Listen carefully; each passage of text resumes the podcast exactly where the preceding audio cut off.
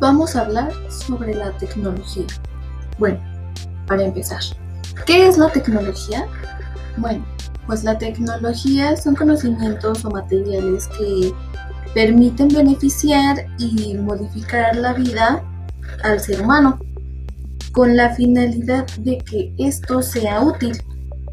Su principal función es mejorar sus necesidades, como la alimentación, la vestimenta, la relación social, entre muchas cosas más.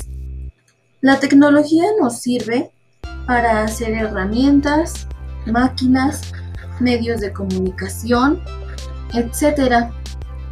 También nos sirven para hacer procedimientos como técnicas de fabricación, formas de proceder en industrias o muchas cosas más. Em, y es todo.